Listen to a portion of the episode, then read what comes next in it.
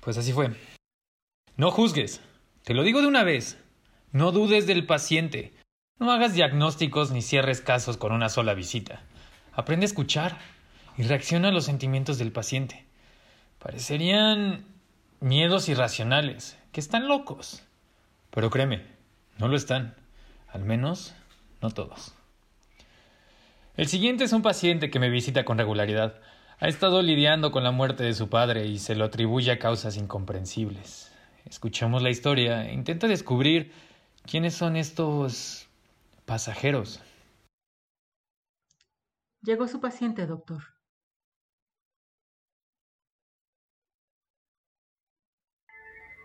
Me encontraba frente a la tumba de mi padre, con los ojos fijos en la frase Descanse en paz. Era un día soleado.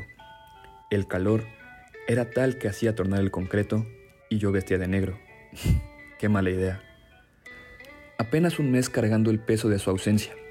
Mi mente todavía no lograba comprenderlo.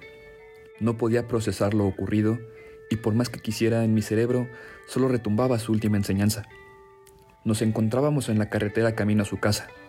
Era fin de semana y era su turno de pasar tiempo conmigo. No hablamos en todo el camino. En la radio sonaba un bolero que mi padre tarareaba, mientras yo veía por la ventana deseando que la pieza acabara y con ella mi penitencia. La pieza terminó. Giré la cabeza hacia los asientos posteriores. Estábamos solos en el coche y en la carretera. Apenas giré cuando sentí la mirada de mi padre. Hijo, es importante que me escuches. Hay veces mientras estás solo manejando en la carretera que sientes una mirada en la espalda, unos ojos clavados en la nuca. Puede parecer urgente, puede parecer necesario voltear para contar las cabezas dentro del coche, pero no lo hagas. Solo están los que somos y son los que estamos. Me pareció una locura.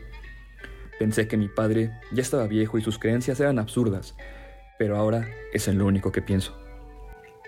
El día del accidente me despedí de él como si fuera cualquier otro día.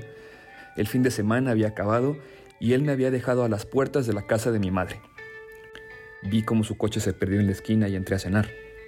Me desperté al escuchar los llantos de mi madre. Entré a la sala y me dio la noticia. Mi padre había tenido un accidente en la carretera.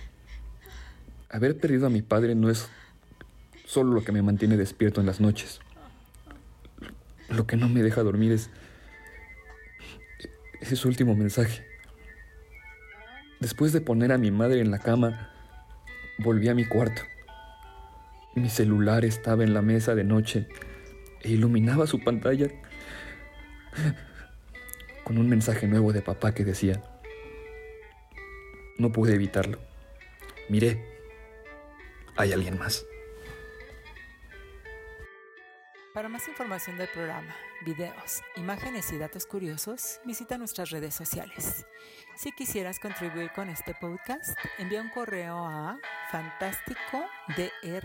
fantasticodr.noche.gmail.com Todas las historias narradas en este podcast están bajo una licencia de Creative Commons y cuenta con la autorización escrita de los autores. Cualquier reproducción parcial o total debe ser expresamente permitida por el equipo de Doctor Noche.